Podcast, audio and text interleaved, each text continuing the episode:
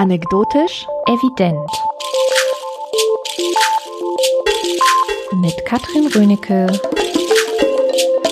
und Alexandra Tobor.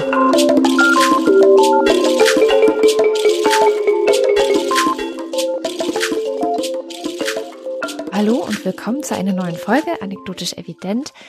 Heute mit einem, wie ich finde, sehr schrecklichen Thema, nämlich Einsamkeit.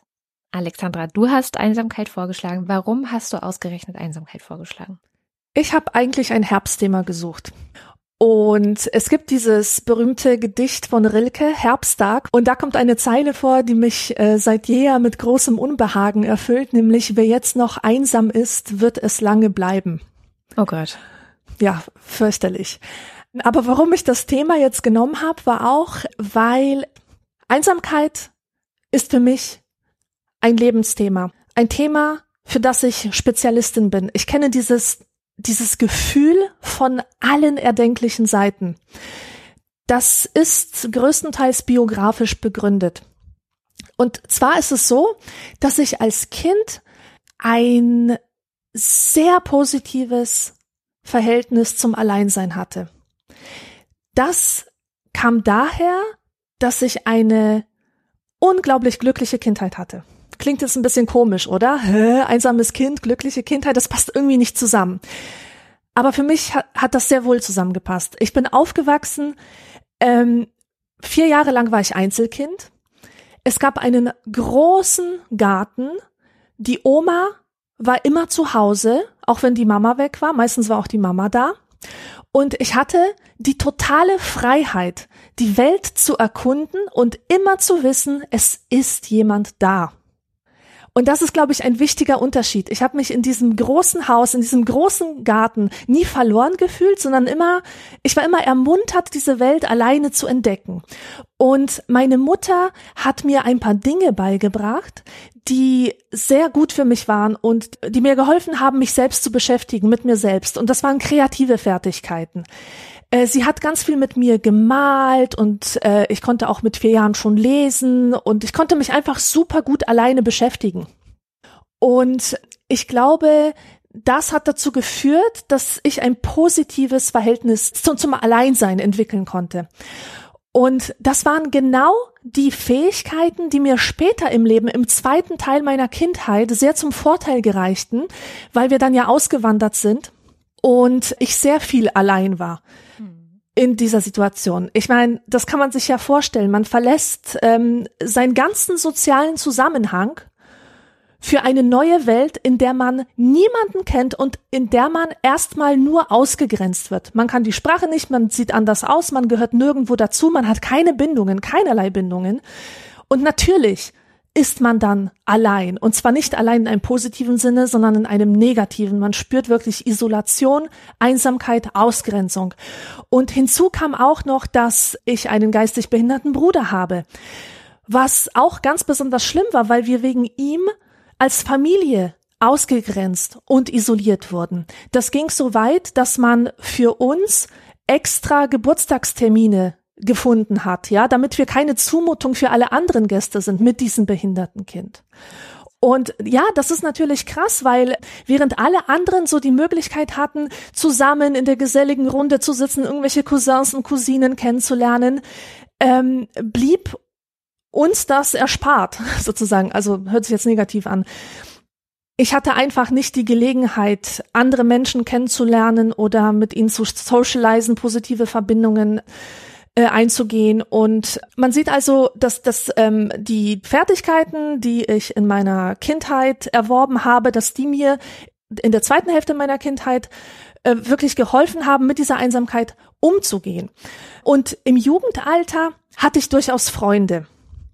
Ja, also das ist nicht, äh, viele Leute denken ja, dass diese einsame Figur in meinem zweiten Buch Minigolf Paradiso, dass das irgendwie ähm, ich sein soll. Das ist eine sehr isolierte Person, aber das bin ich nicht. Ich hatte durchaus Freunde, aber mit ihnen erlebte ich so etwas wie eine große innere Einsamkeit. Mhm. Denn das waren Menschen, mit denen ich zwangsläufig mein Leben verbringen musste, nämlich Schulfreunde. Ähm, aber Gemeinsamkeiten hatte ich mit ihnen jetzt keine. Und In meiner äh, frühen Erwachsenenphase habe ich regelrecht eine ähm, Einsamkeitsidentität entwickelt, wo Einsamkeit also zu einem Anlass von Stolz für mich wurde. Ich weiß nicht, ob du dir das vorstellen kannst. Nee. Ähm, das war halt für mich verbunden mit einer Künstleridentität, mit einer Exzentrikeridentität. Ich war halt ein Loner und bin es eigentlich bis heute. Und das ist nicht nur eine Selbstwahrnehmung, sondern auch eine Fremdwahrnehmung.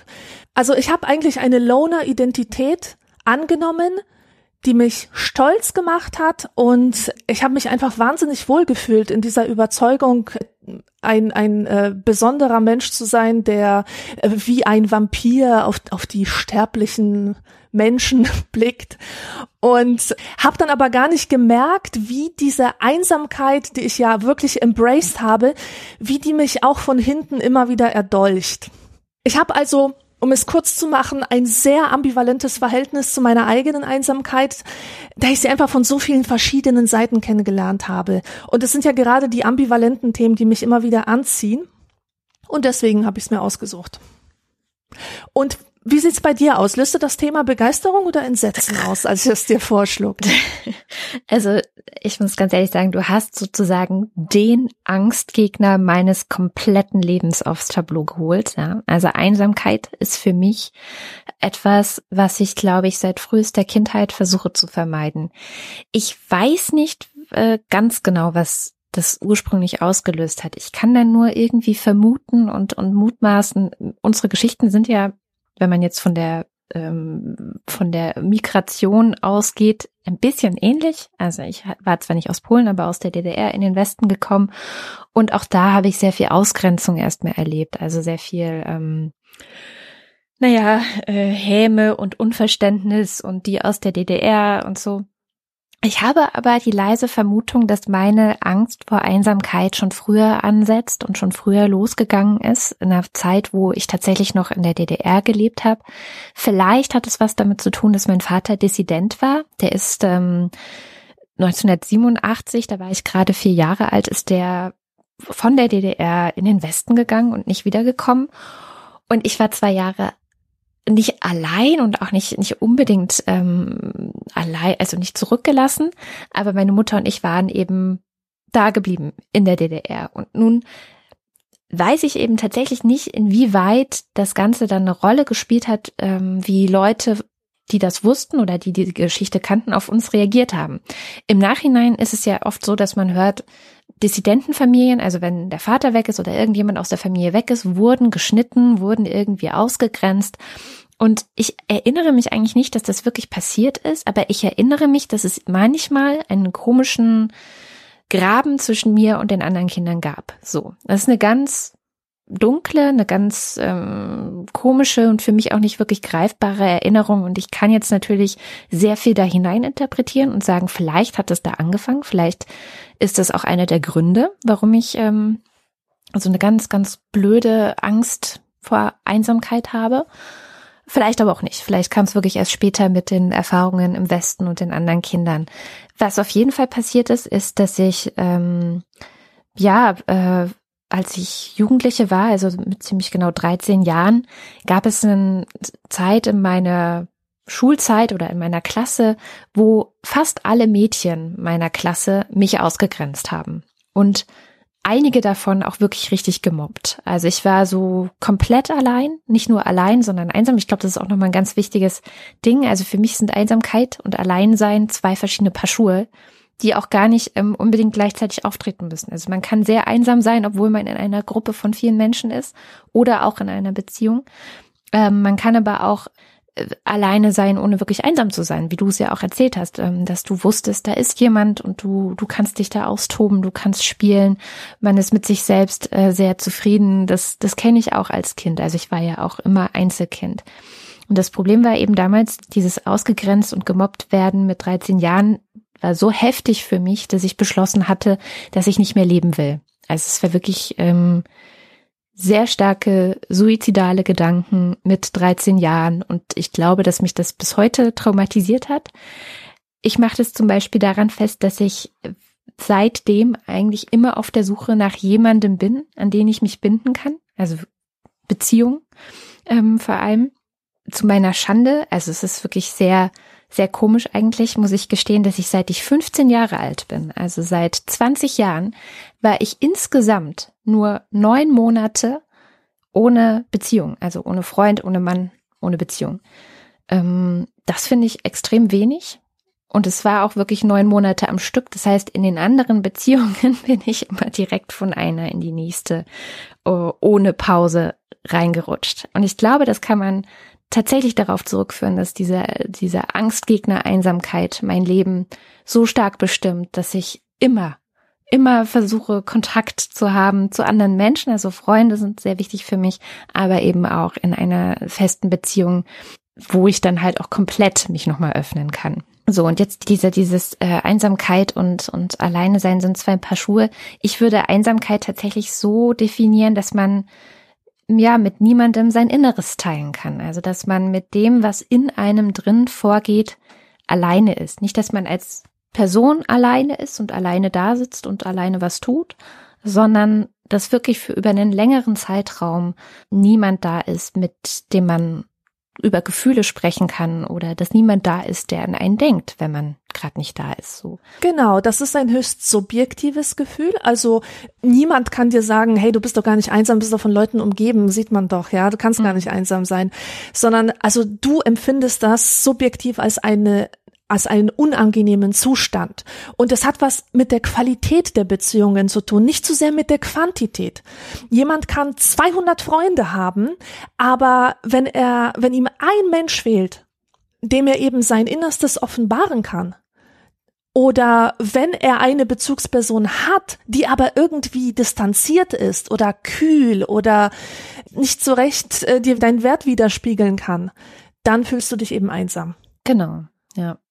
Und ja, das hat, glaube ich, viel mit, mit frühen Prägungen bei mir zu tun. Also sowohl, wie, wie gesagt, ich kann nur raten. Wahrscheinlich müsste man da jetzt irgendwie so eine Art Hypnose-Rückführung machen oder so. Keine Ahnung. Wenn ich an sowas glauben würde, könnte ich das ja mal tun. Aber vielleicht ist es auch nicht so wichtig.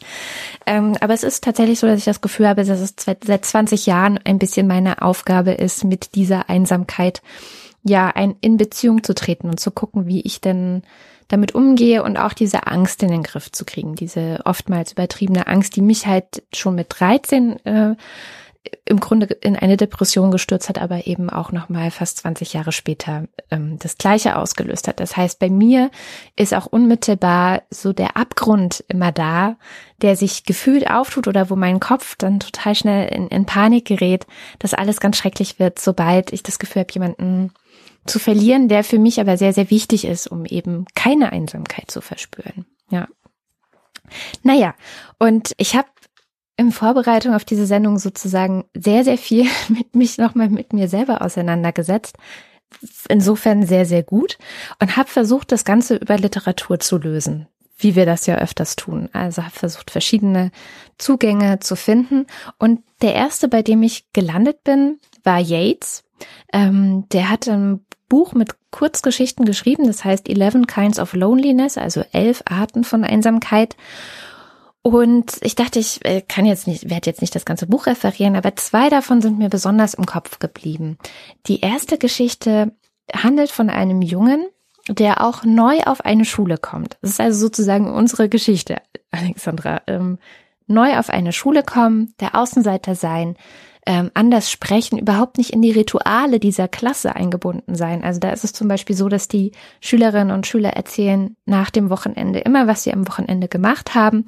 Das ist so eingespielt irgendwie. Jeder hat dort seine Rolle. Es gibt also den Klassenclown, der erzählt, ähm, was er gemacht hat. Es gibt die, das Mädchen, in das alle verliebt sind, die dann auch erzählt, was sie gemacht hat. Und alle sind halt zufrieden mit den Rollen, die sie spielen, aber er ist neu, er hat noch keine Rolle in dieser Klasse.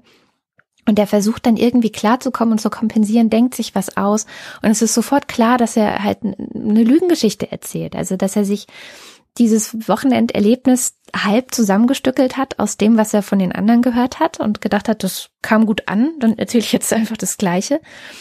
Und ähm, man sieht in diesem, in dieser Figur des Jungen, der neu in der Klasse ist, eben sehr schön, dass er ist ja nicht alleine. Also er ist ja in dieser Klasse, aber es ist keiner da, der sich ihm zugehörig fühlt, außer die Lehrerin. Und das ist eigentlich das Tragische. Also die Lehrerin fühlt sich sehr verantwortlich für ihn, möchte ihm so gut es geht helfen, ist total nachsichtig, versucht ihm auch so in den Pausen gut zuzureden und ähm, am Ende schadet sie ihm damit aber noch viel mehr, weil sie ihn dadurch wegtreibt von den anderen Kindern. Also mhm. es ist sozusagen diese besondere Beziehung, die sie da mit ihm hat, ist natürlich für die anderen Kinder total suspekt und hilft ihm überhaupt nicht, diese Einsamkeit zu überwinden. Am Ende rastet er auch so halb aus und äh, bemalt eine Wand und malt da die nackte Lehrerin drauf und so, schreibt auch ihren Namen darunter. Also er kommt zu so einer Übersprungshandlung.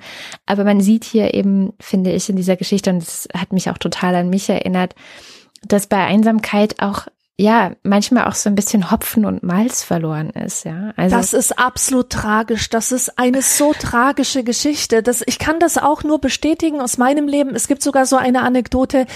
Ich wollte in der vierten Klasse unbedingt dazugehören und wurde aber permanent weggeschickt. Und dann habe ich mir gedacht, wenn ich nur ganz schnell die deutsche Sprache erlerne und dann ganz tolle Geschichten schreibe, die so fantasievoll sind, dass alle Kinder am liebsten Teil dieser Geschichte wären, dann werde ich Freunde haben. Also habe ich mich richtig ins Zeug gelegt, habe eine Geschichte nach der anderen geschrieben. Und die Lehrer, mein Gott, die waren begeistert. Und dann fingen sie an, vor der versammelten Mannschaft solche Sachen zu sagen wie, schämt euch, ihr als Deutsche, ihr macht nur Fehler und die Alexandra, die ist gerade erst aus Polen gekommen und die schreibt so tolle Geschichten. Ja, drei, dreimal darfst du raten, welchen Effekt das hatte auf die Kinder. Die fanden das überhaupt nicht lustig. Die haben mich natürlich noch mehr ausgegrenzt. Und ich merke das in meiner gesamten Lebensstrategie. Mein Wunsch nach Wissenserwerb, also meine Sehnsucht nach, nach immer weiterem Wissenserwerb und nach immer ähm, tolleren Projekten ist im Grunde getrieben von der Sehnsucht, den Menschen näher zu kommen, ihnen irgendetwas zu geben, in der Hoffnung, dass sie das sehen und als wertvoll begreifen, aber auch mich halt über die Themen ihnen anzunähern, so der Menschheit an sich. Aber im Grunde habe ich immer wieder die Erfahrung gemacht, je mehr ich weiß, umso mehr entferne ich mich von den ganz normalen Leuten. Mhm. Ich fange dann an zu labern ähm, sagt dann irgendwas und die sagen, die gucken mich dann an und sagen, boah, darauf wäre ich jetzt nie gekommen oder was du alles weißt. Und dann merke ich, dass sie sich immer weiter von mir entfernen, weil sie merken, die können nicht mit mir mithalten. Mhm. Und die fühlen sich dann ähm, schlecht, obwohl obwohl ich gar nicht die Absicht hatte, sie einzuschüchtern oder denen irgendwie zu beweisen, dass ich was Besseres bin. Ich wollte einfach nur einen Beitrag, einen wertvollen Beitrag zu, zur Konversation beisteuern. Also du siehst das wieder. Je, je mehr ich versuche, durch äh, den Menschen nahe zu sein, umso mehr ent, entferne ich mich von ihnen. Hm. Das ist wirklich, also das ist ja die Tragik der Intellektuellen sehr oft. Du erinnerst mich gerade total an Hannah Arendt. Es gibt eine wunderschöne Biografie über Hannah Arendt von Alois Prinz. Und ähm, der beschreibt, ich weiß nicht, wie er das gemacht hat, also der muss wirklich von vielen Ecken sich an sie herangelesen und informiert haben. Das kann nicht sein, dass er nur ihre Texte gelesen hat. Und er beschreibt so schön, wie sie so ein Kind ist, was halt auch schon sehr früh das Bücherregal der Eltern quasi auffrisst, ja, was irgendwie schon im Alter von zehn, elf Jahren sich mit Freud auseinandersetzt und immer intellektueller wird und sich immer mehr vereinzelt auch in der Klasse ähm, ein Stück weit, weil sie auch das Gefühl hat, die anderen können halt, also bei ihr ist es noch andersrum, sie versucht gar nicht so sehr Teil von den anderen zu sein, sondern sie merkt sehr früh, sie ist es nicht und sie, die anderen können ihr nicht das Wasser halten, die anderen sind äh, weit entfernt, ähm, einfach von der intellektuellen Ebene her. Also sie hat da ein sehr viel größeres Selbstbewusstsein auch, was wahrscheinlich daher kommt, dass sie naja, sie, sie ist da reingeboren, sie hat äh, Eltern, die fest in der Gesellschaft verankert sind, die geachtet sind, die ein Profil haben, also die so respektiert sind einfach. Und von solchen Eltern abzustammen und so ein Kind zu sein, ist vielleicht einfacher, als sozusagen von den Außenseitern abzustammen und das Außenseiterkind zu sein, das gerade neu in deine Klasse kommt. Ähm, aber sie schreibt dann irgendwann in ihrem Buch, dass sie sich quasi dazu zwingen musste, sich selbst als Mensch unter Menschen zu sehen. Ja, du drückst es komplett aus. Und ähm, weißt du, vielleicht denkst du jetzt, ich hätte diese Erfahrung nicht, aber genau die gleiche Erfahrung habe ich ja in Polen schon gemacht. Mhm. Meine Eltern waren respektiert. Der Vater meiner Mutter war Direktor von tausend Sachen, ja, halb halb ausgedacht natürlich, halb halb ähm, ähm, wirklich begründet, ja. Trotzdem, das waren respektierte Leute. Wir hatten ein Haus im Gegensatz zu den Leuten, die im Plattenbau lebten. Also das war alles gegeben. Es war ein Haus voller Bücher. Beide Eltern haben bei mir studiert, also nicht bei mir jetzt persönlich, sondern weiß schon. Ähm, und, schöne Vorstellung. und ähm, wie gesagt, ich, ich empfinde das als enormes Privileg, dass die mir in meinen ersten Lebensjahren so viel mitgegeben haben und ich bin ihnen endlos dankbar dafür. Aber das hat dazu geführt, dass ich schon im Kindergarten eine so große Entfremdung spürte zu den anderen Kindern. Die kamen mir einfach so dumm vor, so seelenlos. Was die gezeichnet haben, das war so dumm, irgendwelche Perlenketten, wo sie nicht mal richtig gerade die Kreise ziehen konnten, ja. Also ich kann mich wirklich an diese, an, an, die, an diese Befremdung in mir selbst erinnern, als ich die, den anderen Kindern beim Spielen zusehen musste. Und das finde ich furchtbar, wenn man als Kind schon so eine Erfahrung macht. Ganz, ganz schlimm. Und deswegen sehe ich das auch kritisch. Ist es gut, ähm, seinem Kind äh, so viel ähm, ja, wie sagt man, so viele Vorteile zu verschaffen. Mm. Weißt du, ist es, ist es gut, die Entwicklung des Kindes so weit voranzutreiben, dass es nicht mehr so ist wie die anderen Kinder, sondern, sondern viel weiter als die anderen Kinder. Denn es ist, es ist, glaube ich, wichtig, besonders in der Kindheit, in diesen ersten Jahren, auch sich mit anderen Kindern ähm, zu, wie sagt man, zu identifizieren ja, ja. Mit, mit, mit seiner Gruppe. Absolut. Also ich glaube, dass so dieses Gefühl auch normal zu sein für Kinder sehr wichtig ist. Das geht irgendwann weg. Also das ist, ähm, äh, löst sich dann auf, je wahrscheinlich in der Jugend, je mehr man eben eigene Interessen entdeckt und auch merkt, dass der eigene Weg vielleicht was ist, was, was ganz cool sein könnte. Aber ich glaube, auch am Anfang ist es vielleicht nicht ganz so gut. Trotzdem, also Hannah Arendt und auch du, ihr seid ja nun nicht die, ich sag mal, äh, ihr seid einfach sehr bereichernde Menschen dann natürlich für die Gesellschaft und auf einer ganz anderen Ebene. Aber ich glaube, dass Einsamkeit bei ihr auch eine große Rolle immer wieder gespielt hat und auch so unverstanden sein. Also da sind wir wieder bei dem Thema, dass ich da denke, Einsamkeit bedeutet auch, dass jemand anders mich nicht, also dass ich niemand anderes habe, der mich versteht, der sich in mich hineinversetzen kann, der mit mir genau. mitleidet, der an mich denkt. Ja. Solche Geschichten. Die zweite Geschichte, eine will ich doch noch erzählen, weil die so gut auch zu mir passt, ähm, aus Eleven Kinds of Loneliness von Yates ist eine, im, im Grunde geht es um den Vorabend einer Hochzeit. Also ein Mann und eine Frau irgendwo in New York, äh, irgendwann in den 40er, 50er Jahren werden heiraten. Es ist ein tolles Ereignis. Er ist irgendwie sehr Sekretär, sie ist Sekretärin zumindest so ungefähr. Ich weiß es nicht mehr, habe es nicht mehr genau im Kopf, was sie genau für Jobs hatten, aber so typische ähm, 9-to-5-Jobs, alle beide. Also typische Beziehungen der 50er wahrscheinlich, könnte man sagen. Und ähm, den Abend, bevor sie heiraten, hat sie sich jetzt irgendwie schon darauf eingestellt, äh, dass sie gerne vielleicht doch schon mit ihm Sex haben würde. Also sie hatten es noch nicht und das liegt vielleicht auch daran, dass sie in einer WG wohnt mit einer Frau zusammen, die den Mann übrigens überhaupt nicht leiden kann, die ihn wirklich für unterbelichtet hält und für äh, nicht wirklich ähm, auf der Intellekt, äh, intellektuellen Höhe von den beiden Frauen, die da in der WG zusammenleben. Aber am Ende sagt sie, okay, pass auf, ich lasse dir hier die Bude frei und ihr könnt gerne äh, schon mal ein bisschen Spaß haben, ja, also ne, euch näher kommen.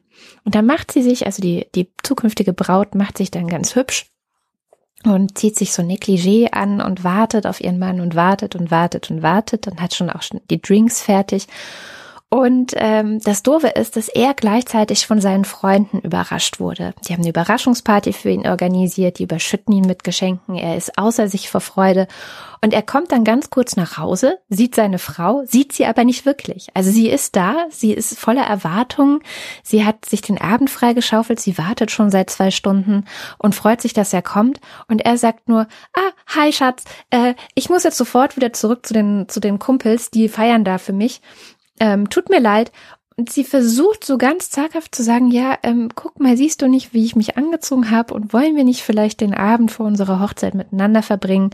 Und er guckt sie nur völlig verständnislos an und sagt, nee, das geht nicht. Meine Freunde haben jetzt hier diesen Abend für mich organisiert und lässt sie da alleine sitzen. Mhm. Und das ist äh, den Rest der Geschichte erfährt man, also da endet die Geschichte. Und den Rest kann man sich dann selber denken, was das wohl für eine Ehe wird und wie diese beiden Menschen wohl so zusammen funktionieren. Also man hat schon das Gefühl, dass es nicht so in so gute Bahnen gehen wird. Und ich glaube, das zeigt auch sehr gut auf, wie einsam man sein kann, obwohl man verheiratet ist, obwohl man mit einem Partner zusammenlebt, vielleicht auch Kinder hat und und und und und, aber am Ende ähm, hat man nicht wirklich eine verständnisvolle Ebene miteinander. Genau. Und redet aneinander vorbei und hat ganz andere und unterschiedliche Interessen und äh, es passt halt einfach nicht zusammen. Und das mhm. finde ich an Yates so schön. Also er hat da noch ganz viele andere Geschichten, die eben wirklich zeigen, wie viele verschiedene Arten von Einsamkeit es auch gibt. Es sind teilweise wirklich schrecklich für mich mit meinem Angstgegner Geschichten. Und auch dieses, ja, nur weil man vielleicht in einer Beziehung ist oder heiratet, heißt das noch lange nicht, dass man den Angstgegner besiegt hat. Ja. Und ich wollte noch mal eingehen auf das Stigma der Einsamkeit. Ist das nicht total erstaunlich, wie oft Einsamkeit missverstanden wird und wofür sie gehalten wird? Menschen fürchten sich vor Einsamkeit und Menschen fürchten sich vor Menschen, die behaupten von sich, dass sie gerne alleine sind. Warum ist das so? Hat mich lange Zeit beschäftigt. Ich wurde geradezu als krank und psychisch krank beschimpft von meiner ehemaligen WG-Mitbewohnerin. Und sie fand es pathologisch, dass ich mich zurückziehe, während sie ihre geselligen Abende in der WG macht. Die fand das einfach krank. Was war denn der Grund, dass du dich da zurückgezogen hast? Also was waren denn da für Leute? Ja, schreckliche Leute, Leute, die Rammstein hören und Party machen. Und ich hatte halt meine eigenen Ziele. Ich habe in dieser Zeit mein Abitur nachgeholt und ich habe natürlich sehr viel gelernt und ich wollte einfach nur meine Ruhe haben und überhaupt diese Leute, die waren überhaupt nicht auf meiner Wellenlänge. Das waren komplett andere Leute als ich. Und für sie war es so komplett unverständlich, wie sich jemand freiwillig zurückziehen kann, wenn er doch die Möglichkeit hat, so einen schönen, geselligen Abend mit allen zu verbringen. Und äh, ich denke, bei, bei vielen Leuten kommt es daher, dass sie sich nicht in einen anderen einfühlen können, der anders tickt als sie. Die, für die meisten Menschen bedeutet Einsamkeit etwas Negatives, äh, etwas, was mit Langeweile verbunden ist. Ich bin einsam, ich bin alleine, das heißt, ich langweile mich. Ja. Und natürlich ist es für solche Leute unvorstellbar, wie sich jemand freiwillig und gerne langweilen kann, weil sie nämlich gar nicht auf die Idee kommen, dass es Menschen gibt, für die die eigene Gesellschaft etwas total bereicherndes ist und dass sie sich mit unter Leuten sehr viel mehr langweilen als mit sich selbst. Äh, ja, was, was mich auch immer wieder befremdet, ist, ist, ist ja wirklich, wie sehr stigmatisiert die Einsamkeit ist und wie sehr man sich, äh, wie sehr sich Menschen auch dafür schämen, als einsam angesehen zu werden. Ich arbeite ja in einer Buchhandlung. Dort haben wir einen Bestseller. Das ist Einsam na und von Maximilian Dorner. Ja, das ist dieses dieses Buch wird einfach total häufig, überdurchschnittlich häufig gekauft. Aber es wird verschämt gekauft, wie Kondome oder andere Hygieneartikel. Das wird immer so äh, im Bücherstapel, wenn jemand mehrere Bücher hat, wird das immer so ganz nach unten oder so im letzten Moment noch dazwischen geschoben, zwischen alle anderen Bücher, damit, damit ich das nicht so vor mir habe. Und ich habe auch gemerkt, ähm, bei anderen Büchern sage ich zu den Kunden, hey, das habe ich gelesen, das fand ich ganz gut. Bei diesem Buch würde ich niemals sagen, hey, ich habe das gelesen, ich finde das gut, weil ich so sehr verinnerlicht habe, dass es nicht cool ist, sich als einsamer Mensch zu identifizieren und auch zu erkennen zu geben. Und das ist total tragisch, denn einsam zu sein bedeutet nicht scheiße zu sein. Das denken aber die meisten. Er hat keine Freunde, ist doch klar warum. Er ist halt asozial. Ja, der, der kann halt nicht mit Menschen, weil er keine sozialen Fertigkeiten hat, weil er empathielos ist. Und meistens ist das Gegenteil der Fall. Mir bricht es immer das Herz, zu sehen, welche Probleme mein Partner hat, der mit einer überdurchschnittlichen Empathie gesegnet ist. Der hat so viel Empathie, der ist der Sherlock Holmes der, der Empathie. Er sieht einen Menschen und er nimmt so viele Signale wahr, dass er diesen Menschen die ganze Wahrheit über sich selbst erzählen kann. Er kann sozusagen voraussagen, was dieser Mensch in 30 Sekunden sagen wird und er weiß auch alles über ihn, sein ganzes Leben. Kann er ihm in fünf Minuten vor ihm aus. Eben, das ist es. Es ist eine tolle Gabe. Es ist eigentlich, es ist so, also jeder wünscht sich doch einen, einen empathischen Menschen, oder? Jemanden, der einen versteht. Und er kann es besser als alle anderen Menschen. Und doch ähm, empfindet er Einsamkeit, weil die meisten Leute in seiner Jugend ihn weggeschickt haben, weil sie es als gruselig empfunden haben. Und du empfindest das ja auch als gruselig. Und gleichzeitig wünschst du ja aber verstanden zu werden. Aber sobald dieses Verständnis dann kommt, hm, komisch. Ja. Ja, also wie gesagt, ich, ich, ich würde da immer differenzieren wollen zwischen Einsamkeit und Alleine sein, weil ich glaube, dass Alleine sein was Gutes sein kann, was ist, was man auch können muss. Und ich habe es auch lange verwechselt. Also ein anderes Buch, was ich auch gelesen hatte jetzt in Vorbereitung auf diese Sendung, ist eben die Kunst, sich selbst auszuhalten. Das geht ja in eine ähnliche Richtung wie das, was du auch sagst. Also, dass die meisten Leute das gar nicht wollen, sich auch im Grunde, wenn man, wenn man mal fies ist, könnte man die These aufstellen oder einfach über die behaupten, weil ich meine, die behaupten über dich, dass du irgendwie krank bist, dann könnte man auch sagen, diese Leute versuchen sich ja die ganze Zeit nur von sich selbst abzulenken. Also, die versuchen doch wahrscheinlich letztendlich die ganze Zeit nur nicht mit sich selbst alleine zu sein, weil dann müssten sie sich ja mit sich selbst beschäftigen und vielleicht mit der eigenen sie inneren sich, Leere. Genau, ja. vielleicht finden sie sich selbst dann so schrecklich, dass sie sich lieber ganz schnell wieder davon ablenken. Also mhm. so dieses Vermeiden, sich selbst zu reflektieren. Und das ist auch das, was Michael Bort mit dieses die Kunst, sich selbst auszuhalten, versucht ähm, zu transportieren. Es geht gar nicht so sehr darum, ähm, wie ich dachte, dass man den Angstgegner Einsamkeit irgendwie be bekämpft oder besiegen kann, sondern es ist eigentlich ein Buch für Leute, die es nicht schaffen, mit sich selbst alleine zu sein, ähm, die es nicht schaffen, in die Selbstreflexion zu gehen, die sich selbst gar nicht gut kennen, sondern die sich von sich selbst so ein Stück weit auch entfremdet haben, ähm, die gefangen sind in so einem, das gibt's total oft, so Gesellschaftsmenschen, die sind nur noch für die anderen da. Die sind fast nicht mehr viel mehr als der Spiegel dessen, was andere in ihnen sehen. Mhm. Und wunderbar, ja. Dem zu entsprechen ist das größte Ziel. Das hat man, äh, wie gesagt, ich kenne das total viel, das hat man immer wieder solche Leute, das sind so, die ganz viel Gesellschaft machen, die ganz viele Partys feiern, die sich total darüber identifizieren, ob sie jetzt in irgendeinem Club sind, ein Sportclub oder ob das jetzt in den heutzutage in den sozialen Medien ist, ähm, auf Instagram oder ich weiß nicht wo. Also so ein Ich bin der, den andere in mich hinein projizieren am Ende. Mhm. Und wenn ich mit mir alleine bin, bin ich ja auf einmal nur noch ich. Und niemand anders Mal Niemand bestätigt mir meine Existenz. Das denke ich immer bei diesen Influencern, die wirklich alle zehn Minuten ein Bild von sich posten. Was ist denn mal, wenn mal keine Reaktion auf ihre Existenz kommt? Genau. Sind sie überhaupt noch existent, wenn niemand auf Like drückt? Ja. Und das ist eine, da frage ich mich, ob das nicht eigentlich auch eine ganz andere Form von Einsamkeit irgendwie äh, generieren kann. Man ist zwar überhaupt nicht allein, man ist der Gesellschaftsmensch, man, man kann sich aber nicht selbst alleine aushalten. Also das fand ich ein sehr, sehr interessantes Buch. Ähm, tatsächlich hat es mir jetzt nicht so viel gebracht, weil in Selbstreflexion bin ich, glaube ich, Königin oder so. Ich weiß es nicht. Ähm, da brauche ich tatsächlich keinen Unterricht mehr drin. Aber was ich mich dann gefragt habe, also seine These ist eben, ähm, dass äh, die Angst vor sich selbst einen daran hindert, innerlich frei zu werden. Und ich habe mich gefragt, ob es Zufall ist, dass der Autor Theologe ist. Und dann bin ich auf die These gekommen, ob nicht letztendlich unsere Angst vor Einsamkeit und Alleine sein dazu geführt haben könnte, vor vielen, vielen Tausenden von Jahren, dass wir immer wieder versucht haben, eine Gottheit zu erschaffen, die dafür sorgt, dass egal wo wir sind, egal was wir machen, wir nicht mehr alleine sind, ja, dass wir in bestimmten Situationen jemanden haben, den wir ansprechen können, dem wir alles erzählen können, Gebete. Ich habe als Kind, weil ich einfach in eine baden-württembergische Grundschule gegangen bin und dann Religionsunterricht hatte, ich habe als komplett atheistisches Kind irgendwann angefangen zu beten, weil ich das Gefühl hatte, dass mir das hilft. So. Mhm. Und da, da, da würde ich gerne noch ein bisschen mit dir dran rumdenken. Ist vielleicht der Grund, warum wir uns Götter erschaffen haben, darauf zurückzuführen, dass wir Angst haben, alleine und einsam zu sein?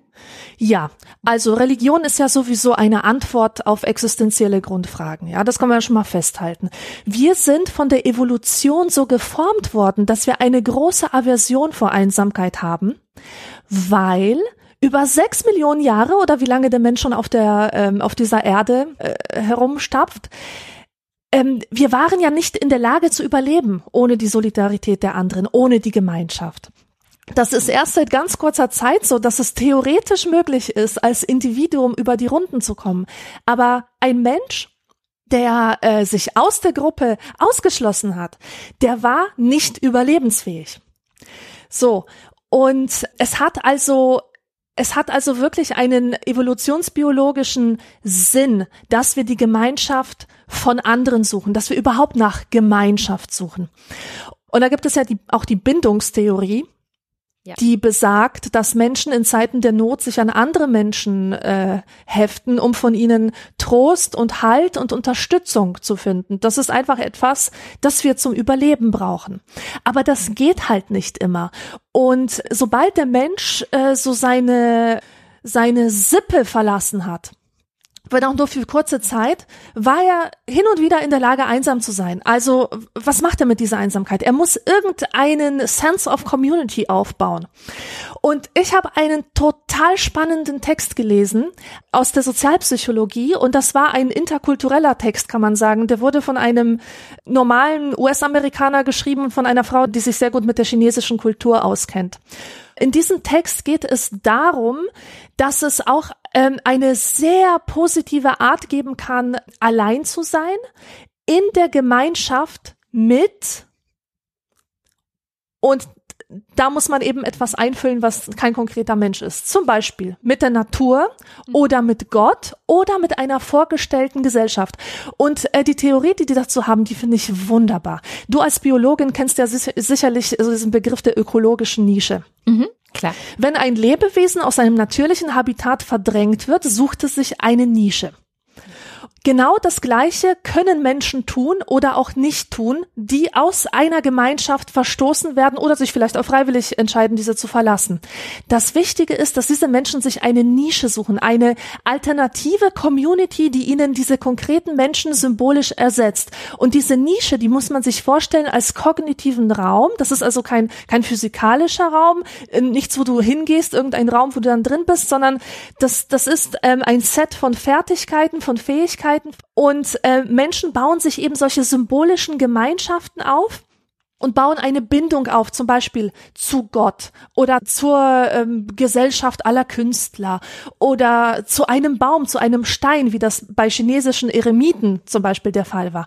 Und diese Menschen, deren Alleinsein durch dieses Bezugsverhältnis charakterisiert ist. Diese Menschen fühlen sich tatsächlich nicht einsam. Sie sind allein, aber nicht einsam. Und das finde ich ganz, ganz großartig. Und die, die definieren tatsächlich Einsamkeit als ein Fehlschlagen dieser Nischensuche. Jemand, der diese Nische für sich nicht gefunden hat, erlebt die Einsamkeit als negativ. Aber sobald er in diesem Beziehungsverhältnis steht, egal wie abstrakt dieses Ding ist, ist er nicht einsam. Und was ich total heftig finde, ist ja so eine Geschichte, ist jetzt ein Buch erschienen vor, vor nicht allzu langer Zeit, das heißt Der Ruf der Stille. Das ist ein Mann, der heißt Christopher Knight und der hat 27 Jahre lang alleine in den Wäldern gelebt.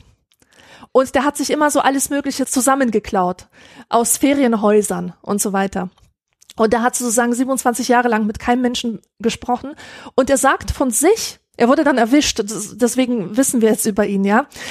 Er hat von sich behauptet, sich in all dieser Zeit kein einziges Mal einsam gefühlt zu haben. Kannst du dir das vorstellen? Komplett ohne Menschen. Aber er hat, so wie auch die Eremiten aus der asiatischen Tradition, in den Bäumen ein Gegenüber gesehen im Stein ein Gegenüber äh, gesehen. Und wenn du auch noch so diese ähm, diese kulturelle Vorstellung hast, dass die Dinge und dass die dass die äh, Pflanzen, dass die belebt sind, dass sie eine Seele haben, dann kannst du ja tatsächlich in, in eine Beziehung zu ihnen treten. Das finde ich eine ganz, ganz tolle Sache und das sollte man auch die Menschen lehren. Man sollte ihnen diese Skills beibringen, auch in Situationen, wo sie isoliert sind, diese physische äh, Einsamkeit zu trennen von der mentalen Einsamkeit und ihnen beibringen, wie sie Beziehungen aufbauen äh, können zu, zu, zu Sachen, die nicht Menschen sind. Mhm. Dann wird Einsamkeit nämlich auch als sehr erfüllend begriffen. Genau, also genau das ist letztendlich auch das, was der Michael Bort versucht. Ne? Also die, der Weg zur inneren Freiheit, so nennt er das, ist letztendlich der Weg, die Angst vor der Einsamkeit ein Stück weit zu überwinden. Ich, ich, äh, bei mir selber war das so, dass ich tatsächlich auch in dieser Phase, als ich 13 war und eigentlich dann nur noch sterben wollte und äh, angefangen habe auch zu hungern und so, ich bin da rausgekommen in dem Moment, wo ich mir selber gesagt habe, okay, scheiß drauf. Ich äh, kann mich nicht davon abhängig machen, dass die anderen in meiner Klasse, dass meine sogenannten Freunde mich auch wirklich mögen und respektieren und so sehen, wie ich bin das funktioniert nicht, weil dann gehe ich vor die Hunde, dann gehe ich kaputt. Ja? Ähm, da war ich jetzt schon auf dem besten Weg dahin und das mache ich nicht mehr. Und in dem Moment, wo ich das sozusagen beschlossen habe, dass es okay ist, wie ich bin und dass, wenn ich einfach ich bin und die Leute mich nicht mögen, das vielleicht auch nicht mein Fehler ist, sondern deren Unfähigkeit, sich auf andere genau. einzustellen. Genau. In dem Moment war alles gut. in mhm. dem Moment. Echt, ja, wirklich, so ist es. Ich, ich äh, wurde wieder ein glücklicher Mensch. Ich wurde dann auch sehr schnell wieder gemocht. Also andere kamen auf mich zu, haben das Gefühl gehabt, ähm, mit, sich gerne mit mir unterhalten oder mit mir verbinden zu wollen. Es hat nicht lange gedauert und ich hatte dann endlich meinen ersten Freund, weil ich total drauf gewartet hatte, sehnsüchtig mit 15 und dann eben 20 Jahre lang. Naja, hatte ich ja vorhin erzählt. Aber ganz grundsätzlich war es eben tatsächlich ein großer Befreiungsschlag für mein Ich und für mich, wie ich bin, mich unabhängig davon zu machen, was andere von mir denken. Und das ist was, was ich damals gelernt habe und was ich immer wieder und zum Glück gelernt habe, was ich immer wieder von vorne auch ausführen muss, also immer wieder zu verorten, wer bin ich denn wirklich? Wer bin ich ohne das Feedback, ohne die Außenbetrachtung? Wer bin ich in der eigenen Innenbetrachtung? Was macht mich aus? Was, was möchte ich, das mich ausmacht? Wohin möchte ich gehen? Was mir dabei geholfen hat, glaube ich, und was seitdem auch eine große Sehnsucht immer für mich ist, ist der Hund, den ich damals hatte. Mhm. Ich glaube, das kennen auch viele. Man kennt es auch so von alten Leuten, die ähm, oder von von das böse Klischee sagt von Kinderlosen, dass ein Tier, um das man sich kümmert, mit dem man auch Gespräche führen kann. Man kann sehr gut mit Hunden reden. Die hören so aufmerksam zu und sie geben nie wieder Worte, dass das sehr dabei helfen kann, nicht einsam zu sein. Und das Absolut, ist ja. wirklich eine, eine Erfahrung, die ich auch teilen kann, wenn man sich um jemanden kümmert oder eben um einen Hund, ähm, diese Sinnerfülltheit, die das Ganze mit sich auch bringt, macht sofort weniger einsam. Genau. Und es muss wirklich kein äh, Lebewesen, das um dich herum springt, sein. Also kann es natürlich sein. Ich habe selber einen Hund gehabt und weiß, wie wunderbar das ist. Aber wir hatten auch schon in unserer Folge über Gärten dieses sagen. Thema, ja. dass man sich auch um, um eine Pflanze kümmern kann und das einen total erfüllen kann. Absolut, genau. Und trotzdem, ich muss jetzt noch mal ein bisschen die Wissenschaft auch reinholen, weil ich habe dann natürlich geguckt, was ist, was spielt die Einsamkeit für eine Rolle im wissenschaftlichen Diskurs? Und ich bin auf so Artikel gestoßen und auch auf ein sehr dickes Buch, das den gleichen ähm, Tenor hat. Im Grunde, Einsamkeit ist gesundheitsschädlich. Einsamkeit macht krank.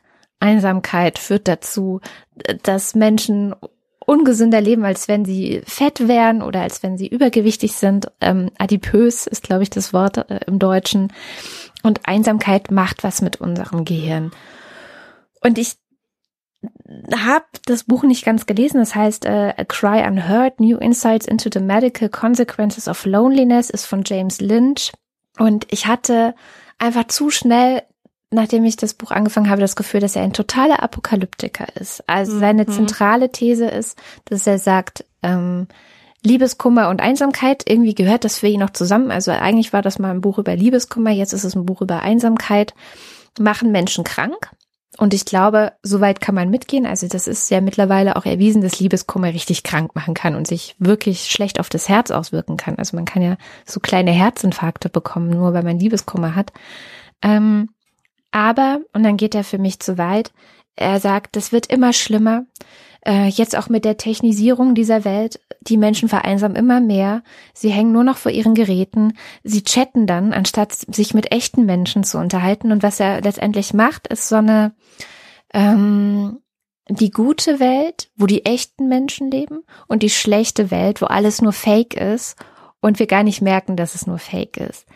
Und er hat keine Zwischentöne. Also für ihn gibt es eine Welt, in der man zum Beispiel sehr viel in sozialen Medien macht, in der man viel mit anderen Leuten kommuniziert, äh, vielleicht auch so, so wie wir mit Podcasts, ähm, und die trotzdem nicht bedeutet, dass alles fake ist und dass die Menschen darin verloren gehen hinter der Technik, die ist für ihn irgendwie nicht denkbar, ja, sondern er hat so einen ganz schematischen Begriff von äh, Echtheit, von menschlicher Nähe, menschlichen Beziehungen. Also letztendlich, wenn man das zusammenkondensieren würde, müsste man wahrscheinlich sagen, das einzig Echte für ihn ist, wenn zwei Menschen miteinander kuscheln und sich äh, direkt dabei von ihren Gefühlen erzählen. So, ja, das mhm. ist so das Ideal, was da mitschwingt und was er verloren sieht, wo er sagt, wir haben immer mehr Menschen in der Gesellschaft, die isoliert sind, die komplett den Kontakt verloren haben, keine keine menschlichen, keine menschliche Nähe mehr haben. Und ich glaube, er hat natürlich einen Punkt. Also ich glaube tatsächlich, dass das ein Problem ist, wo auch oft nicht hingeschaut wird. Einsame Menschen, die keinen Kontakt haben, die alleine sind, die ähm, kein Hund, kein Nichts haben, worum sie sich kümmern und so vor sich hin leben und keinen Kontakt mit der Außenwelt auch haben. So, aber ich glaube, dass er total dramatisiert und das jetzt überall hineininterpretiert. Holgi würde sagen, wenn man nur einen Hammer hat, sieht jedes Problem ja. wie ein Nagel aus. Mit der Forschung ist es immer so eine Sache. Man muss Forschungsergebnisse immer im Licht des gesellschaftlichen Kontextes sehen. Mm. Denn in den letzten 50 Jahren, was da als, als äh, Forschung immer kam aus der Psychologie, das hatte doch einen sehr, sehr starken Bias. Vor allem auch Richtung Einsamkeit ist immer schlecht. Einsamkeit ist immer schlecht für die Gesundheit. Es ist halt wichtig, in welchem gesellschaftlichen Klima bestimmte Forschung entsteht. Mich, mich würde es nicht wundern, wenn du sagen würdest, dieser Typ, der das Buch geschrieben hast, hat, der ist US-Amerikaner. Ja, natürlich ist er das. Ja. Und ich habe jetzt eine Horrorgeschichte, die würde ich gerne erzählen. Ja. Ich war nämlich in Amerika hm. und ich habe diese kranke Gesellschaft wirklich von ihrer schlechtesten Seite erlebt. Und krank sage ich jetzt extra so provokativ. Für mich ist es total pathologisch, wie geselligkeitsfixiert diese Menschen sind. Das sage ich aus meiner westlichen Perspektive, also aus meiner europäischen Perspektive. Ähm, ich habe mit 20 Jahren drei Monate lang in einem Summercamp verbracht im äh, Rahmen eines Work-and-Travel-Programms und ich sollte dort Camp Counselor sein. Ein Summercamp, ich weiß nicht, ob ich das erklären muss, das ist einfach so, das ist so eine Ferienveranstaltung für Kinder, wo äh, amerikanische Eltern ihre Kinder halt hinschicken über den Sommer und bei uns war das so, das war in den Redwoods nördlich von San Francisco und da sind halt alle zwei Wochen neue Kinder hingekarrt worden aus den Ghettos von San Francisco. Das waren also arme Kinder. Jedenfalls in diesem äh, Camp wurde mir sehr schnell klar, dass ich mich hier in einer absoluten Hölle befinde. Die Hölle für Introvertierte. Und ich wurde gewarnt. Auf dem Bewerbungsbogen wurde ich gewarnt. Da stand, wir raten Personen, die zu Depressivität neigen, ausdrücklich davon ab, an diesem Programm teilzunehmen, ja. Jeder, der irgendwie ein bisschen sensibel ist oder nicht zu stark belastbar, sollte davon absehen. Aber du weißt ja, wie man mit 20 ist. Man ist abenteuerlustig, man will was Neues erleben, man will Hauptsache krass, krass, krass und nach Amerika natürlich, ja. ja. Ich hatte keine Ahnung, worauf ich mich da einlasse. Du musst dir vorstellen, dass unser Tag 24-7 von Geselligkeit geprägt war, von Zusammensein mit anderen. Das heißt, wir haben mit drei anderen Betreuerinnen, also drei Betreuerinnen waren es insgesamt, mit zwölf Kindern in einem Tipi geschlafen oder in einer offenen Holzhütte. Der ganze Tag war durchstrukturiert. Geselligkeit reihte sich an Geselligkeit. Es gab keine Pausen. Wenn es Pausen gab, diese Pausen wurden mit anderen Mitarbeitern verbracht. Und um dir zu zeigen, wie sehr es dort unmöglich war, allein zu sein, kann ich dir nur erzählen, dass dort die Toiletten keine Türen hatten. Oh, was? Aus Sicherheitsgründen Oh hatten die Toiletten keine Türen. Oh das heißt, du konntest, man hört ja öfters von Müttern, ne, dass sie sich hin und wieder auf dem Klo einschließen, um mal fünf Minuten Ruhe vor den Nicht Kindern schnell zu eine haben. zu rauchen. Ich habe jede Mutter, jede überforderte Mutter habe ich so beneidet um diese Möglichkeit, auch nur fünf Minuten mich irgendwo einschließen können. Ich konnte nicht. Das hat mich in einen solchen Zustand versetzt, dass ich nur an- ans Überleben gedacht habe. Wie überlebe ich diese Geselligkeit? Und dann habe ich etwas getan, das mich fast meinen Job gekostet hätte. Ich war draußen mit ungefähr 20 Kindern, die geschrien haben, die rumgelaufen sind. Und das war schon nach einigen Wochen dort. Und ich war so am Ende, dass ich weggelaufen bin vor den Kindern. Ich bin in den Wald gerannt. Und zwar so lange, bis ich kein Geschrei mehr gehört habe, bis ich mich auf einem Baumstumpf niederlassen konnte und nichts mehr hörte außer der Stille und dem Vogelgesang. Und diese fünf Minuten, das ist das intensivste, was ich jemals erlebt habe. Ich schwör's dir. Ich habe jede einzelne, einzelne Sekunde so sehr ausgekostet. Als ich wiederkam, waren leider schon andere Betreuer dazugekommen, hatten gemerkt, was ich da getan hatte, ja, dass ich meine Aufsichtspflicht verletzt hatte. Und ich war den Job als Counselor los. Zum Glück bekam ich dann einen anderen als Kunstlehrerin, was dann perfekt für mich war, ja, auch mit weniger Geselligkeit verbunden war. Aber in dieser krassen Zeit, mit den Kindern, mit den Betreuern, mit dieser ganzen Organisation im Camp. Ich habe krank gespielt. Ich habe mich eingesperrt im Staffroom. Ich habe meinen Day off so geplant, dass ich niemand anderen sehen muss. Und ich habe das so gebraucht. Weißt du, stell dir vor, du erlebst lauter krasse Sachen und hast nicht mal fünf Minuten, um die alle zu verarbeiten. In diesem Camp war so viel los. Ich bin da mit einer komplett anderen Kultur konfrontiert worden. Und du weißt, ich bin ein denkender Mensch. Ich muss alles irgendwie reflektieren. Und wenn ich das nicht machen kann, dann staut sich das auf und wird zur Lähmung. Und ähm, ich habe in, in dieser Zeit wirklich erkannt, wie wichtig Einsamkeit ist, dass das oder Alleinsein. Wieder dieser die wichtige wichtige Unterschied. Alleinsein kann's, kann auch zu Resilienz beitragen. Das wird jetzt auch äh, in der neueren Forschung immer wieder gezeigt, ja, wie wichtig das ist, diese Zeit für sich zu haben, alles reflektieren zu können. Und was mich aber wirklich so, so sehr befremdet hat, war, dass keiner im gesamten Camp das verstehen konnte. Wenn die mich mal wieder erwischt haben, in Anführungszeichen, beim Alleinsein, hieß es, what are you doing here all alone? Weißt du, so als, keine Ahnung, als wäre ich irgendwie pervers oder so. Und das konnte niemand nachvollziehen, wie ich lieber, warum ich lieber am Bach sitze und ein Buch lese, anstatt mit allen anderen Party zu machen in San Francisco. Oh Gott, du. Wahnsinn. Das war eine krasse Erfahrung, das kann ich ja gar nicht sagen. Und äh, ich wäre wirklich sehr, sehr glücklich, wenn die Forschung in den nächsten Jahren auch dahin gehen würde. Tut es aber auch. Es gibt ja ganz gro große Diskussionen um Introversion und Extroversion. Angefangen hat es mit diesem sehr publikumswirksamen Buch von Susan Kane. Quiet heißt das. Die halt gesagt hat, es ist nicht schlecht, wenn man ein stiller Mensch ist, der sich gerne zurückzieht das kann auch etwas sehr Gutes sein. Und wir, wir als Introvertierte, wir haben auch einen positiven Beitrag für die Gesellschaft zu leisten. Es ist schön, ein reflektierender Mensch zu sein. Auch solche Menschen braucht die Gesellschaft. Und die hat es ja auch immer nur gegeben, nur in anderen Verkleidungen. Also der Introvertierte, der war in ganz ursprünglichen Gesellschaften einfach der Schamane. Ja, der lebte ein bisschen abseits von der Dorfgemeinschaft, aber er war in sie eingebunden. Ja, ich glaube sowieso, dass dieses, äh, dass der extrovertierte Mensch, der hat sich irgendwann mal eingebildet, dass er das Nonplusultra und der normale Mensch sei und alle, die nicht so sind wie er, sind halt krank oder komisch. Und dadurch kommt auch diese häufige Vermischung von ähm, tatsächlicher Einsamkeit, also dass man niemanden hat, mit dem man sich austauschen kann, also dass man wirklich sozial isoliert ist, kann man ja auch einfach sagen, und alleine sein. Ich fand es zum Beispiel auch sehr irritierend. Ich habe mal vor ein paar Jahren eine Therapie gemacht. Ich habe vorhin ja gesagt, ich bin die Königin der Selbstreflexion.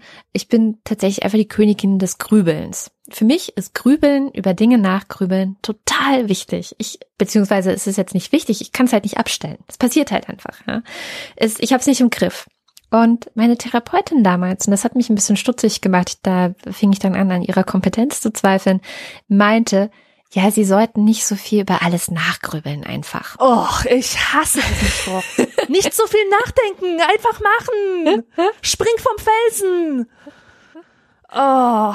Und ich musste mich wirklich von diesem Satz erstmal dann wieder emanzipieren, weil natürlich, ne, das ist die Autoritätsperson Therapeutin, die sagt dir das, die kennt sich da ja aus, die hat das ja gelernt und ist ja dazu da, dir zu helfen. Und dann musst du dich erstmal davon emanzipieren, dass sie vielleicht an dem Punkt nicht recht hat, sondern dass du mhm. vielleicht das Grübeln brauchst, dass das wichtig für dich ist, um mit Dingen auch umzugehen. Weil mein Problem ist, wenn ich wenn ich eine Sache nicht fertig gegrübelt habe, und das kann schon auch mal ein paar Monate oder Jahre dauern, bis es fertig gegrübelt ist, dann lässt die mich auch nicht los. Also dann, ne, dann kann ich das komplett vergessen, mich etwas anderem zu widmen und, und mich auf was anderes zu konzentrieren, so wie sich das die Leute aber von außen immer irgendwie vorstellen. Ja, beschäftige dich doch mit was anderem, lenk dich doch einfach irgendwie ab. Ja, aber es ist noch nicht fertig. ich muss es noch fertig grübeln.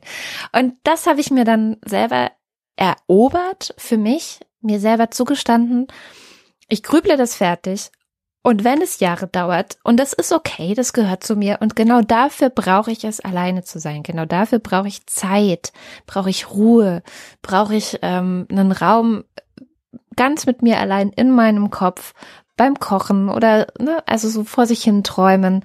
Das ist super, super wichtig für mich. Und deswegen gehört alleine sein schon auf jeden Fall dazu. Um nochmal aber vielleicht die Abgrenzung zur Einsamkeit zu schaffen, es gab einen dieser wissenschaftlichen Artikel, der gesagt hat, dass einsame Menschen auch ein anderes Gehirn haben. Mhm. Und im Grunde ist diese Andersartigkeit macht sich im Angstzentrum bemerkbar.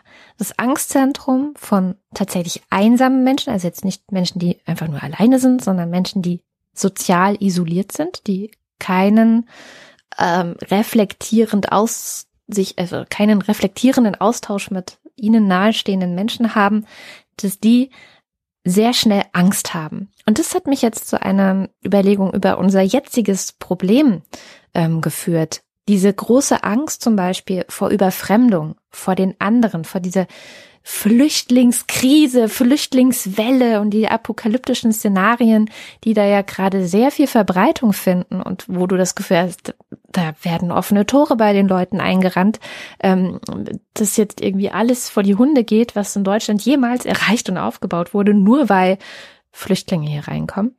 Ich habe das auch sofort dann anknüpfen können an eine Geschichte von einem ehemaligen Freund von mir, der meiner Meinung nach eine der einsamsten Menschen ist, die ich jemals kennengelernt habe. Und zwar in diesem wirklich einsam sind. Der ist zwar auch oft alleine, aber das wäre, glaube ich, nicht das Problem. Aber ich habe oft das Gefühl, auch in unserer Freundschaft, dass er nicht fähig war, von sich selbst zu erzählen, von mhm. ähm, seinen Gefühlen zu erzählen, überhaupt Gefühle zu kennen, die er selber hat, sich selbst zu kennen. Und dieser Mann ist in den letzten Jahren, also vor allem seit 2015, seit eben dieser große Flüchtlingsstrom bei uns ankam, immer weiter in so eine Spirale reingerannt, in der er auch über, vor Überfremdung gewarnt hat. Er hat Angst vor Schwarzen, die ihm auf der Straße begegnen. Der schreibt und redet sich in Rage über die Gefahr, die von vom Islam ausgeht, ähm, Terrorgefahr und und und und und. Und ich habe wirklich das Gefühl, dass bei ihm da zwei Mechanismen eine Rolle spielen. Also das erste, tatsächlich, dass diese Angst und Paranoia, die er hat, die er ganz stark hat, offenbar, wird damit natürlich super bedient. Also die kann sich komplett austoben bei diesem Flüchtlingsthema, ja. Er kann sich da komplett hineinsteigern und komplett drin suhlen und ich glaube, dass er da wirklich prototypisch für viele ist. Und das Zweite ist, und das macht das Ganze so gefährlich, dass er jetzt richtig viel Applaus bekommt. Also mhm. wirklich von mhm. allen Seiten wird ihm applaudiert, also nicht von allen Seiten, aber eben von dieser großen Menge an Menschen, die wir jetzt ja auch in den sozialen Medien sehen und die wir äh, auf der Straße leider immer häufiger sehen, jetzt leider auch im Bundestag. Wenn du dich hinstellst und gegen Fremde, Ausländer und Flüchtlinge hetzt, ist es, glaube ich, der billigste Applaus und der billigste Zuspruch, den du momentan haben kannst. Ja. Und das sind, da kommen so zwei Sachen zusammen. Und da finde ich es tatsächlich Einsamkeit gefährlich. Und es sind ja auch so viele Leute, ähm, im, im Osten gewesen. Und ich frage mich, ob da nicht auch wirklich die Einsamkeit, diese äh, soziale Isolation vielleicht auch eine Rolle gespielt haben könnte. Das sind keine Menschen, die jetzt viel allein sind. Und da gibt es, wie du ja auch sagtest, es gibt viel Geselligkeit und man macht viel miteinander. Es gibt sicherlich Dorffeste und, und, und. Man trifft sich. Aber bin ja jetzt gerade auch auf dem Land, bin ja jetzt gerade auch bei meinen Eltern hier in Sachsen-Anhalt und hier waren auch über 20 Prozent AfD bei der Bundestagswahl. Und wenn ich mich so umschaue und bei manchen Leuten gucke, wie die, ähm, ja, wie die so funktionieren und mit anderen kommunizieren, ist es doch eine sehr, sehr verschlossene Art und Weise. Und sind das alles letztendlich Menschen, die es nie gelernt haben, offen über Gefühle ähm, auch vor allem negative Gefühle zu reflektieren, dazu zu stehen, ähm, sich die auch zuzugestehen, sondern das ist so eine oft äh, komisch verhärmte, ja, oberflächlich alles unter Kontrolle behalten und aber darunter ja gar nicht weiter drüber nachdenken, was man vielleicht so für eine Vergangenheit hatte, ob die Eltern vielleicht an manchen Stellen grausam waren, als man Kind war oder so, sondern das ist alles ganz normal auch dieser Freund, dieser frühere, der hat auch, glaube ich, teilweise eine grausame Kindheit gehabt. Aber der häufigste Spruch von ihm war, es hat mir ja nicht geschadet. Tatsächlich. Ja. Also bloß nicht darüber nachdenken, ob man Grausamkeiten erlebt hat oder ob man äh, Verletzungen erlebt hat. Letztendlich mhm. geht es um das ganze große Gefühl von, wir Eltern nennen es immer das Grundvertrauen oder das Urvertrauen was man versucht bei seinen Kindern zu stärken. Ne? Wie du sagtest als Kind, du wusstest, jemand ist da, auch wenn du allein bist. Genau das versuche ich natürlich bei meinen Kindern auch zu stärken, so sie wissen, ich bin da, wenn irgendwas ist. Es ist so der sichere Hafen, an den sie immer zurückkehren können, aber sie können so weit rausschwimmen, wie sie wollen. Ähm, und dieses Urvertrauen, dieses Grundvertrauen wird auch in der Wissenschaft, in der Psychologie immer mehr diskutiert und das entscheidet ja auch darüber, ob man sichere Bindungen schließen kann oder nicht. Und ich glaube, wenn das fehlt, und man darüber nicht mal reflektieren kann, dass einem das fehlt, dass man dann wahrscheinlicher in Einsamkeit landen wird, als wenn man es hat. Ja, das ist aber auch so eine Strategie, mit Einsamkeit umzugehen, dass man sie in einen Stolz verwandelt. Mhm. Und das ist halt extrem schwierig, denn das macht ja Sinn. Du kannst es ja, du kannst ja nachfühlen, äh, was es mit einem macht. Also so hab so hab ich es erlebt. Ich habe ähm, meine teilweise sehr traurige Lebensgeschichte in meinen Zwanzigern wirklich in Stolz verwandelt. In eine Haltung, die besagt hat, ja, ich bin halt besser als die anderen, ja. Und äh, das Leben hat mich so gemacht, ich bin stolz darauf. Hm. Naja, und die Frage, die ich mir jetzt nach all dem stelle, ist, äh, ist eigentlich die. Und das ist dann wieder so eine typische Kaderfrage. Ist es vielleicht unsere Aufgabe als Gesellschaft, andere vor Einsamkeit zu bewahren und zu beschützen? Interessant. Wie könnte man das denn machen? Tja. Äh, ich habe nämlich schon die Lösung. Ja. Äh, also her damit. Nein, äh, es ist keine Lösung. Es ist einfach nur.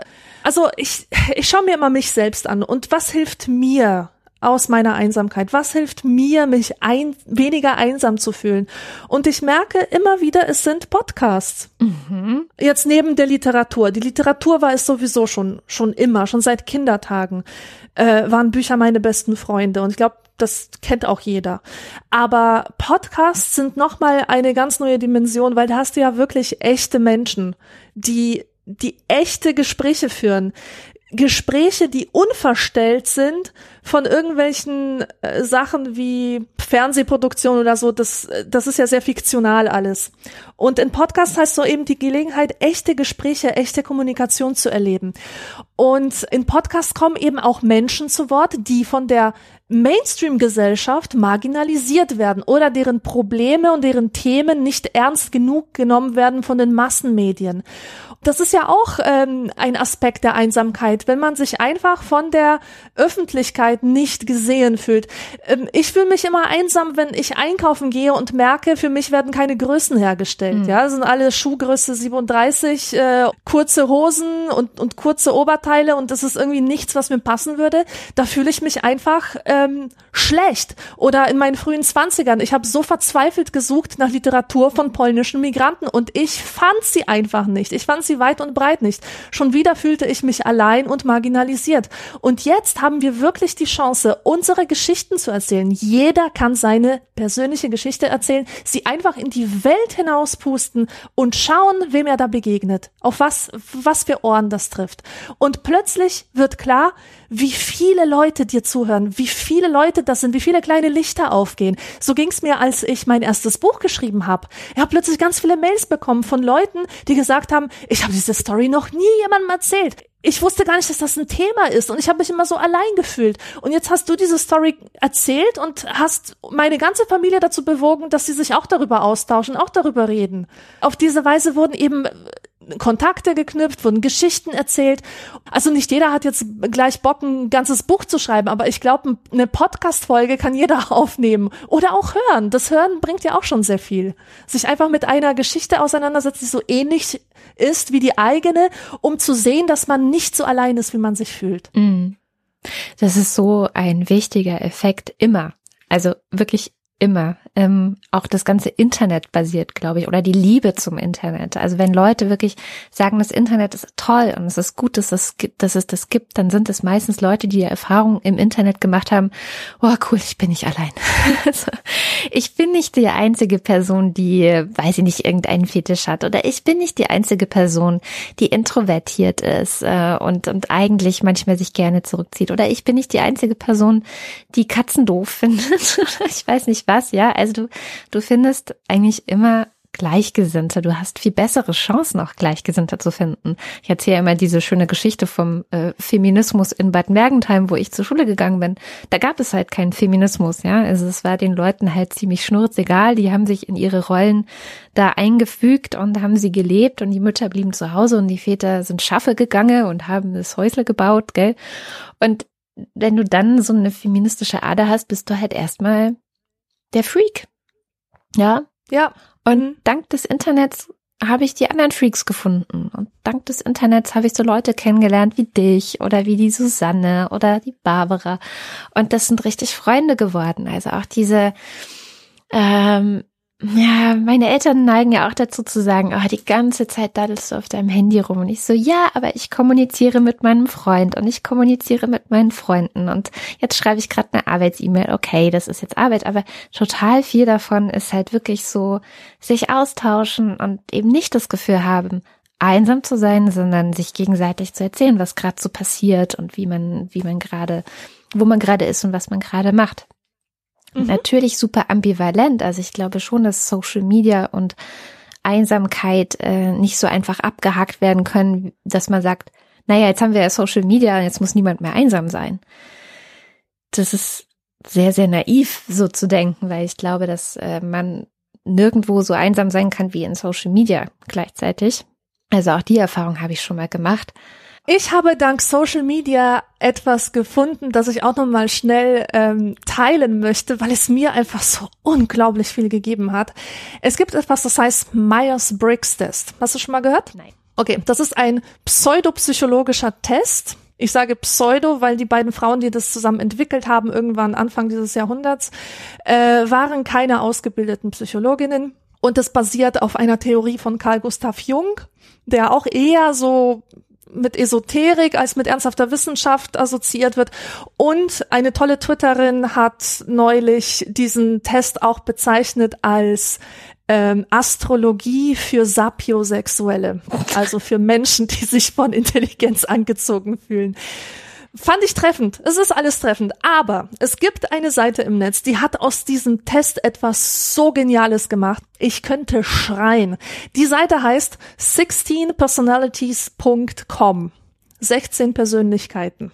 Ja. Mhm. Vielleicht hast du das schon mal gesehen. Das sind so Buchstabenkombinationen. Äh, Vier Buchstaben, mhm. die deine Persönlichkeit beschreiben. INF. P oder Genau. Mhm. Du bist ein INFP, oder? Weil so hätte ich dich jetzt eingeschätzt. Es kann sein, dass ich es deswegen weiß. Ja, ich habe mal diesen Test bei Gunter Dück gemacht. Der hat den auch auf seiner Seite und der, der hat so einen lustigen Test gemacht. Der hält ja regelmäßig Vorträge auf der Republika und sagt dann, bitte mach diesen Test auf meiner Seite.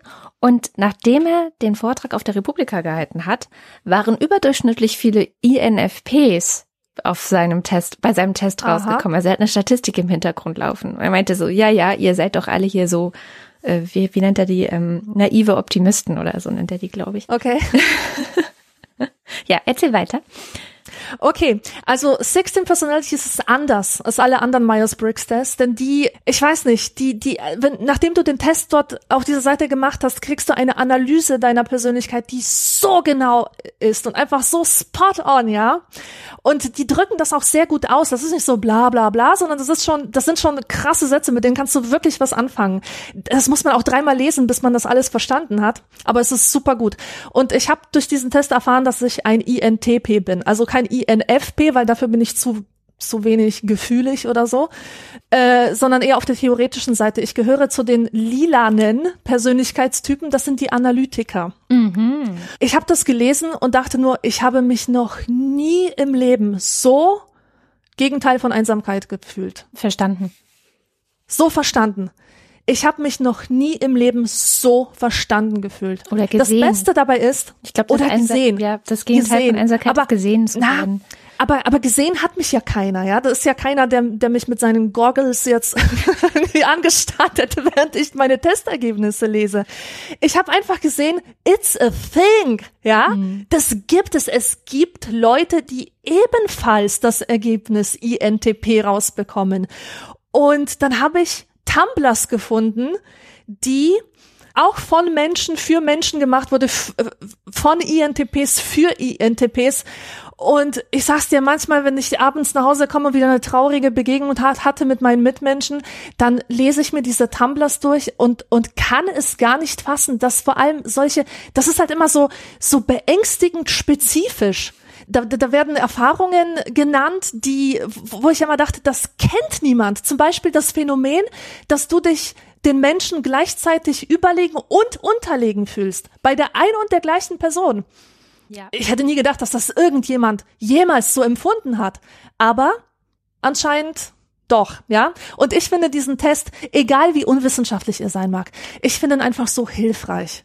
Und äh, danach be beurteile ich auch diese ganzen komischen, halbwissenschaftlichen Konzepte, ob sie wirklich ein, ein wertvolles Tool sind, um mit mir selbst und meinem Leben klarzukommen. Und bei diesem Myers-Briggs-Test würde ich sagen, ja, definitiv. Auch wenn sich dein Ergebnis im Laufe deines, äh, deines Lebens durchaus ver verändern kann. Ich war auch mal ein INFP, bevor ich die Emotionen in mir gekillt habe und das eher durch ein, durch, durch das T ersetzt wurde. Aber gut. Ich glaube, du bist wirklich die neue Hannah Arendt, wenn ich dir zuhöre, aber das nur am Rande. ja, Ich möchte nicht mit diesem Druck leben, Kada. sie war halt auch, ja, also ich glaube, wenn man wenn man ein Fable für solche Persönlichkeiten hat, ist es total toll, sie zu kennen. Und ich bin total froh, dass ich dich kenne. Ich finde es sehr schade, dass ich Hannah Arendt nicht kenne. Und, und ich glaube, es ist nicht leicht, so eine Person zu sein. Also stelle ich mir nicht leicht vor. Ist ja schon nicht Nein, leicht, ich zu sein. Das ist in der Tat nicht leicht, aber ich kann dir noch was sagen. Noch, ich möchte noch einen positiven Aspekt von diesem, ähm, von diesem Test sagen. Es hilft total, auch die anderen Persönlichkeitstypen sich durchzulesen. Mir hat das so viel Verständnis gegeben für andere Leute, die nicht so sind wie ich. Tatsächlich, so, so Leute, die mich mal befremdet haben, wo ich mal gedacht habe, wow, was seid denn ihr für komische Party-Cheerleader? Ich weiß jetzt, wie die ticken. Ich, ich weiß jetzt, dass das Menschen mit Gefühlen sind, ja, das ist, dass die von bestimmten Sachen angezogen oder, oder motiviert sind. Und ich denke, das ist auch der Weg aus der Einsamkeit. Es gibt so einen so Film, den ich neulich auf Netflix geschaut habe. Ich habe vergessen, wie er heißt. Es geht um ein hochbegabtes Mädchen, das sehr große Probleme hat, Freunde zu finden. Die lebt alleine in, in einer Wohnung und niemand versteht sie und niemand hält, hält irgendwie mit ihr mit, wenn, wenn sie über Literatur redet oder so. Und sie freundet sich dann auch an mit, mit einer Person, mit so einer ganz mit, mit so einem Normalo-Mädchen, mit, mit so einer Normalo-Frau, die sie im Büro kennengelernt hat. Aber sie lernt damit umzugehen, dass diese Freundin anders ist als sie und ihr trotzdem etwas geben kann. Und ich glaube, das ist ein ganz wunderbarer Weg. Einfach embracen, wer man ist. Ja. Sich voll und ganz akzeptieren auch die Tatsache akzeptieren, dass man nie wie die anderen oder wie die Normalos, wie die Blauen, sage ich mittlerweile, weil die blau sind in diesem Test, wie die Blauen sein wird. Ähm, aber dass man trotzdem diese Leute verstehen kann und so eine menschliche Gemeinsamkeit, so eine Basis doch mit ihnen finden kann. Ein Mensch unter Menschen. Ein Mensch unter Menschen. Ich finde, das war ein ganz tolles Schlusswort. Dann vielen, vielen Dank. Also ich verbeuge mich vor allem auch dafür, dass du dich so sehr geöffnet hast in dieser Sendung. Es ist, äh, glaube ich, ein, ein großes Geschenk. Ja, wie das ist wieder Offenheit als Versuch, mit den Menschen in Verbindung, in Beziehung zu treten. Ich glaube, das funktioniert meistens noch am besten. Ähm, und ja, wir hören uns beim nächsten Mal zu einem nächsten spannenden Thema. Alles klar. Dann sage ich auf Wiedersehen. Bis zum nächsten Mal. Bis dann. Thank you. Música